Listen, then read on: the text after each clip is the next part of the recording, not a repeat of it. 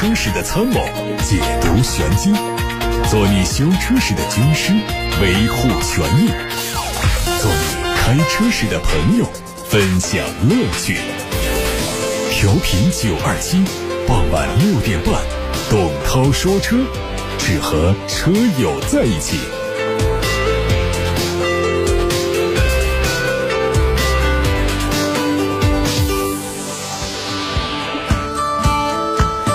各位好，我是董涛，欢迎来到董涛说车时间。欢迎把选车用车的问题，还有汽车消费维权的投诉发到直播间八六八六六六六六正在开通，还有董涛说车的微信公众号也可以图文留言。看新闻，据外媒援引三名知情人士的消息报道说，百度正在考虑代工制造自己的电动汽车，可能会和一家汽车制造商组建一家合资企业。并且会持多数股权。知情人士说，百度已经和包括浙江吉利控股集团、广汽集团以及中国一汽集团旗下的红旗在内的制造商就可能的合作合资项目进行了初步谈判，但是还没有达成任何决定。对此消息，百度拒绝置评。广汽表示，公司和百度有战略合作伙伴关系，任何进一步的合作都在情理当中。吉利表示对此事并不知情，一汽没有回复媒体的置评请求。有外媒根据相关信息绘制了全新一代宝马七系的渲染图，前脸提供了更大尺寸的双肾进气格栅，内部是辨识度很高的直瀑式的镀铬条纹装饰，原来比较沉稳的 LED 大灯。换成了更加狭长的分体式大灯，宝马七系似乎要迎来一次历史上最大的外观整容。侧面还是非常熟悉的大型轿车身材，但提供了更新潮的隐藏式门把手。目前新车的具体动力配置还没有发布，不过下一代车型已经确定将会直接取消 V 十二发动机，并且会提供电机混动系统。海外媒体曝光了一组路虎全新揽胜的谍照，有望在二零二二年发布。通过对谍照的观察，它的轮廓和现款车型基本一致，但由于覆盖了比较重的伪装，所以对于它的未来造型还没有办法做出准确的判断。动力方面可能会用上英吉利四缸发动机加电动机组成的混动系统，顶级动力版本是用宝马集团的四点四 T V 八。网上传出一组雷克萨斯新款 IS 的到店实拍图，它已经在一些海外市场上推出。外观方面采用的是长车头、短车尾的设计，前进气格栅的造型有所调整，尺寸更加宽大，尾部是小鸭尾。内饰是雷克萨斯家族的经典布局，配上了三辐式多功能方向盘、悬浮式的中控大屏。动力是 2.0T 的涡轮增压和3.5升的 V6，传动是八速的手自一体。另外，新车还将配备2.5升的混合动力，以满足不同的市场需求。丰田将联手斯巴鲁共同打造纯电车。如今，这个消息正式得到了官方证实。斯巴鲁欧洲公司宣布，第一款纯电动车会在明年上半年推出。它的定位是纯电中型 SUV，尺寸接近森林人。根据现有的渲染图和概念车来看，新车的外观风格是非常的激进，棱角分明的线条改掉了斯巴鲁往日的圆润形象。它会基于丰田的 e-TNGA 架构，这个架构可以灵活的实现前轮驱动、后轮驱动。根据电池组的不同，它的续航里程。能够达到三百公里到六百公里的范围区间。东风风神奕炫新增车型上市，一款车型的售价是八万八千三，它和现款的差别很小，会标配赛车运动套件，并且有炫动红还有耀夜黑车漆颜色，内饰是赛道红黑双拼内饰的颜色搭配，而动力方面用的是一点五 T 涡轮增压发动机，搭配六速的湿式双离合变速器。上汽名爵 MG 领航插混正式开启预售，价格十七万元起，采用了 MG 的第三代家族设计风格，延续了 MG 品牌一贯的运动风格。内饰方面是十二点三英寸的交互式全液晶虚拟的仪表，中控是十点一英寸的悬浮式触控屏，动力是一点五 T，它的 NEDC 工况下的纯电续航是七十五公里。各位刚才听到的是汽车资讯部分，董涛说车马上就开始回答大家的选车用车问题，准备好问题，把。提问发送到八六八六六六六六热线电话，或者是董涛说车的微信公众号后台。今天问题呢，我们先从董涛说车微信公众号看起。有个朋友说，我反映一下，二零一七年买的迈锐宝，平时老婆开的多，现在刚刚两万公里就频繁出现熄火之后啊，仪表盘显示没挂进 P 档，锁车之后呢，整个大灯和中控屏都不熄灭。过一段时间之后才会熄，一般都是几分钟甚至更长时间。网上查了一下，很多迈锐宝的车主都反映这个问题，像是通病。联系了 4S 店，说是要换配件，现在没货要排队。过了三年质保的要收费，人工加材料一起一千多块。我们公司同事也是迈锐宝，问题出的早，保内免费换掉了。如果是通病的话，那厂家是不是应该召回并且免费更换呢？我当时买了一年的延保，厂家说延保只保发动机、变速箱、齿轮，希望涛哥帮忙了解一下这个情况呢。呃，是一些常识的东西啊。首先呢，买的延保确实是只保那几大件，并不是全车所有的零部件都可以延保。第二个呢，就是关于召回，并不是说所有的通病都得召回的。国家的召回管理条例呢是要求什么呢？它有两点，第一个呢，它得是设计安全的故障；第二呢，它达到了一定的群发的基数，然后由国家质检总局强制要求召回，或者是由厂家来主动申请召回。而不是说我们只要是一个普遍的故障，有法律就规定了必须得厂家做召回处理的。那做一些免费维修啊这样的作为索赔项目，在质保期之内是可以的，质保期之外，那就得付费维修。所以从这个规则上看呢，这店里目前是没有侵犯谁的权益。但是从这个毛病上讲呢，它确实是在迈锐宝 XL 上是有这样的一个电控部分的一个毛病的，所以这个得花钱维修。啊，我了解的情况，它就是这样的。有问最近有没有领克的团购？目前没有领克的团购。呃，刚买两个月的车，昨天进公司把停车场的升降栏杆给撞了，没刹住车。我的发动机盖上面漏了底漆了。现在的顾虑是这一处伤，我不管它，今后会不会生锈？如果要处理这点小伤，应该怎么做？不做全面喷漆怎么做？那就是买油漆笔。到网上去买同色的油漆笔，把那点一点就可以了。如果说面积比较大，那就不能这样，那还是得该做油漆的做。如果只是一点点磕碰的话，还是可以通过油漆笔啊给覆盖一下的。做了一个保养，换了四个火花塞，换完之后呢，我开车时候热车情况下就抖得厉害，是不是火花塞的问题？如果你这一次的保养只是换过了火花塞的话，换之前都没问题，换完之后就有问题，那肯定我们首先是往电路、往火花塞这上面来怀疑火花塞的安装问题或者火花塞的质量问题，所以这个呢，回店里去进行拆检就可以发现问题，所以多数就是火花塞带来的问题。但如果说你这次保养不只是换了火花塞，还有其他的一些东西的话，它的排查的范围就要更广一些了。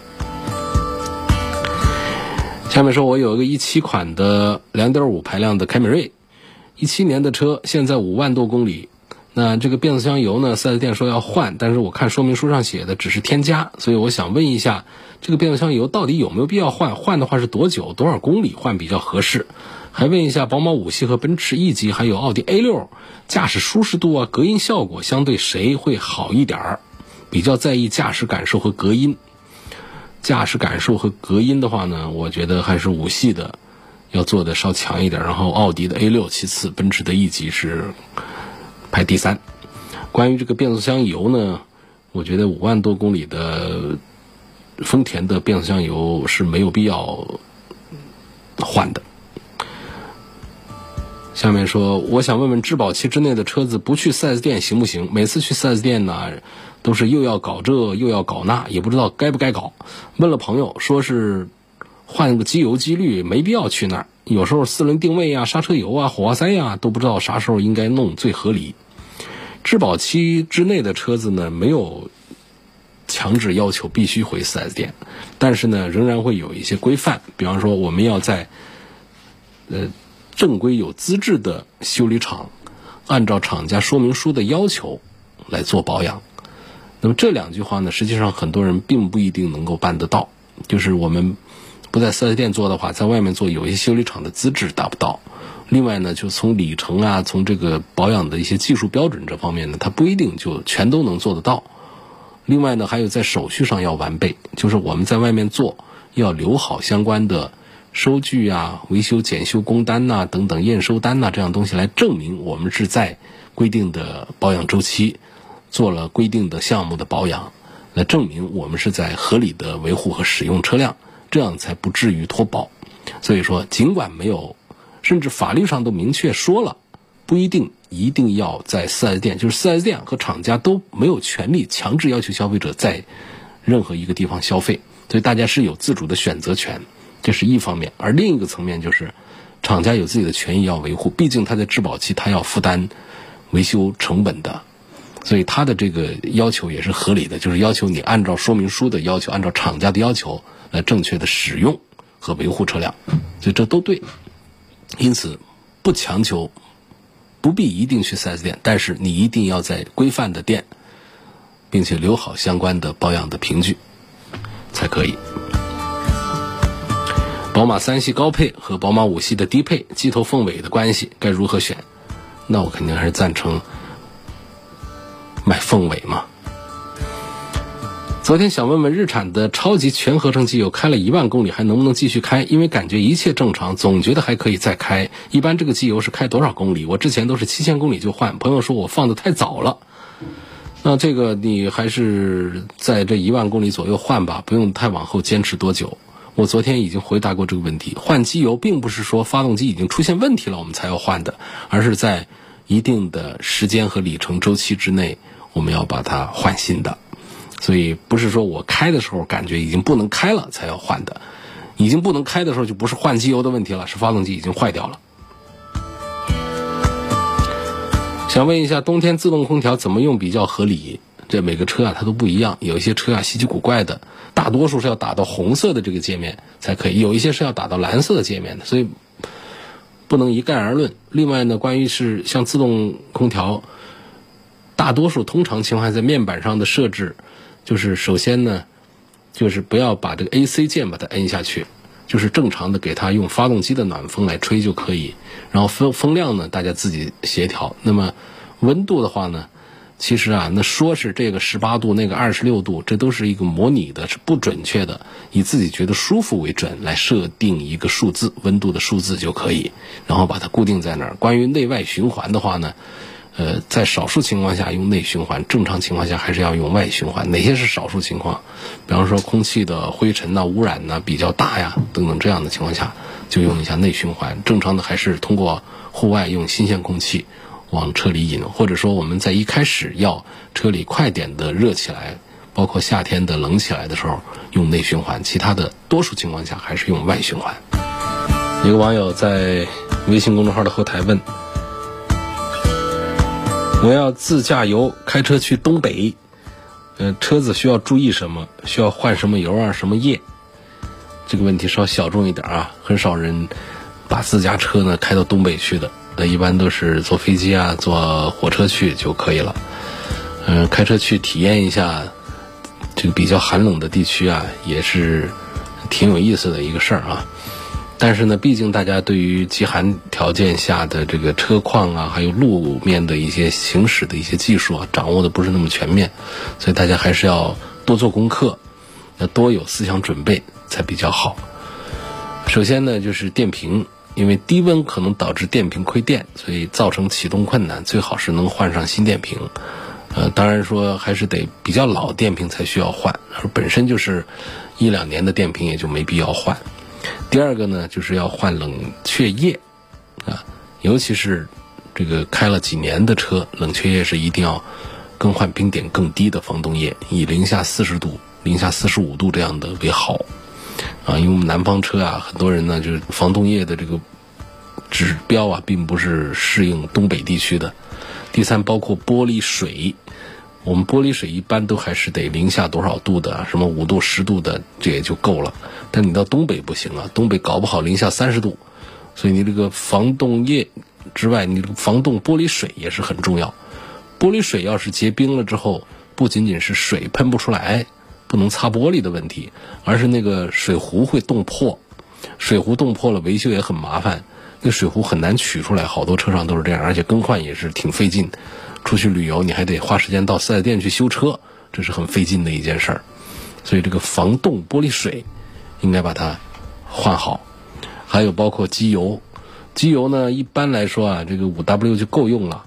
嗯，极端天气呢，最好是能换上零 W 的标号的，后面的数字就可以不管它。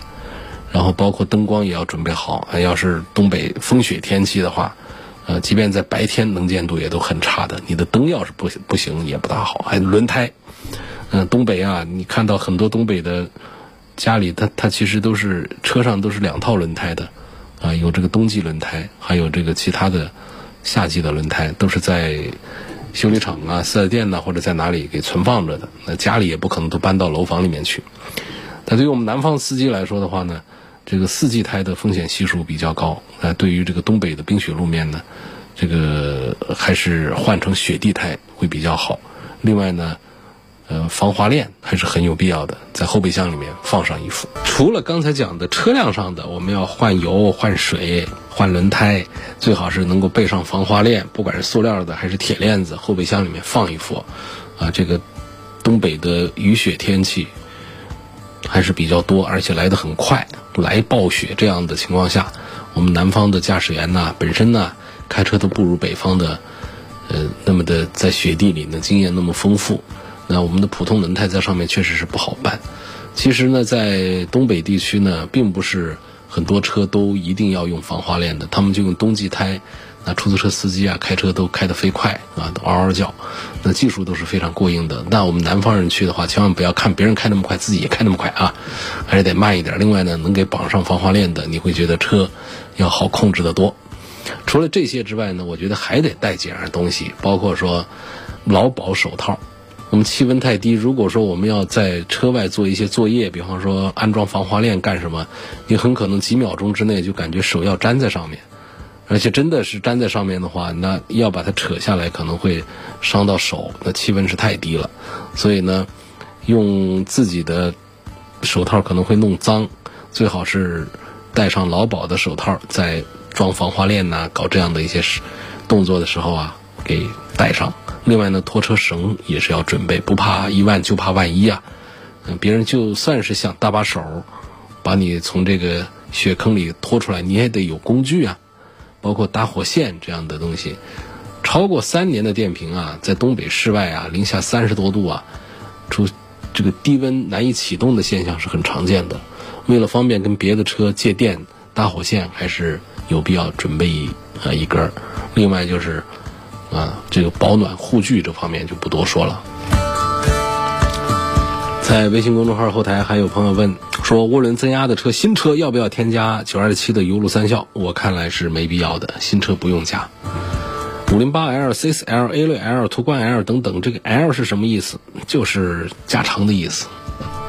在我们买衣服的时候，不是 M 是中号吗？S 是小号吗？L 就是大号吗？XL 是加大号吗？XL 是加加大号吗？L 就是在这个车上，它就通常代表的是加长的意思。轴距长一点的车，五零八 L、C 四 L。还有网友发来一张图片，他说：“我这是在学校地下车库停车的时候呢，因为车位紧张啊，我就停在了不影响通行的过道上，结果被学校保卫处贴了一张黄单子，一眼看过去啊，还以为是交警贴的这个违停单，就想问一下，学校保卫处有权利贴这样的单子吗？关键是很难清理。”你看，不管是影不影响通行，你在过道上停车，首先你是有错在先，呃，怪不得保卫处。第二呢，就是保卫处给你贴这样的单子，他是有这个权利的。这单子也没有说是罚款嘛，他也没有行使处罚的权利，只是一个告知单，而且可能这个单子上的措辞啊，语气并不是太友好啊。但是他确实是有权利在你车上来贴，就他学校保卫处，他就担负的是维护学校里面的各种秩序嘛，交通秩序也是其中的一种嘛，所以我觉得他是有权利这样做，而且你不应该呃停在这样的过道上的，因为过道它不仅仅是一个影不影响别人通行的这么一个问题，它是一个一个基本的一个秩序的问题。雪铁龙 C 六和别克君越哪一款更好？这是来自八六八六六六六六周先生的问题。呃，问舒适性这一个单元，讲这个底盘的舒适性，我觉得还是雪铁龙的 C 六做的比别克君越是要好一些的。底盘真是调的非常的厉害，很高级。别克君越在沙发上呢，沙发的厚度啊、宽度啊、柔软程度方面，我觉得还是有一手。嗯，但是总体讲，问舒适性呢，我还是赞成雪铁龙的 C 六，包括它的静音表现、底盘的表现，沙发也不差，整体上构成了一个比较舒适的一个驾乘环境。奔驰 EQC 这款车现在降价八万块，值不值得买？EQC 好多人都不知道这是个啥车，我就听说过 GLC，是这个就是 GLC 的电动版本啊，EQC。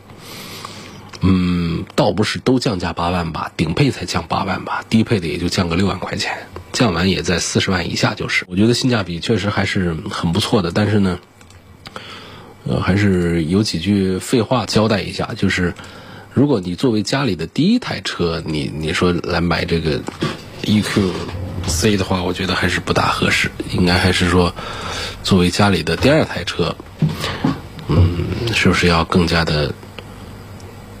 恰当一些，这是一个意思。另外呢，就是我们喜欢这个奔驰的这个豪华，又喜欢这个电动，刚好这两者呢都在惦记的朋友，那就是可以的。它的宣传文案写的也挺好，电动加豪华。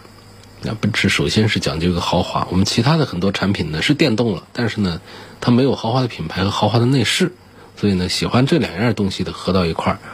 呃，它就是值得买。就是如果你家里已经有一台燃油车，那 EQC 呢作为增购是比较合适的。前提是呢，你不仅仅想要一台电动车，而且呢，你还想要奔驰的那种豪华体验啊才对。我觉得应该是这样来说这款车比较比较恰当吧。那整车呢，通过降价之后的性价比表现也确实还是很不错。至于它的续航里程四百多公里。有的人会觉得它短，我觉得确实也不够长。但是呢，也不是说大家开这个 EQC 会跑什么长途的，室内用四百多也还是可以了。就很显然，EQC 的策略呢，它就是告诉你，这奔驰很重视纯电动，并且已经开始发力。如果你对品牌很重视，又想选一款纯电动，又想选一款 SUV。呃，又不想忍受麻烦的摇号，那么 EQC 推荐给你，应该还是一个安心可靠的选择。好，今天就到这儿，感谢各位收听和参与晚上六点半到七点半直播的董涛说车，我们下次再会。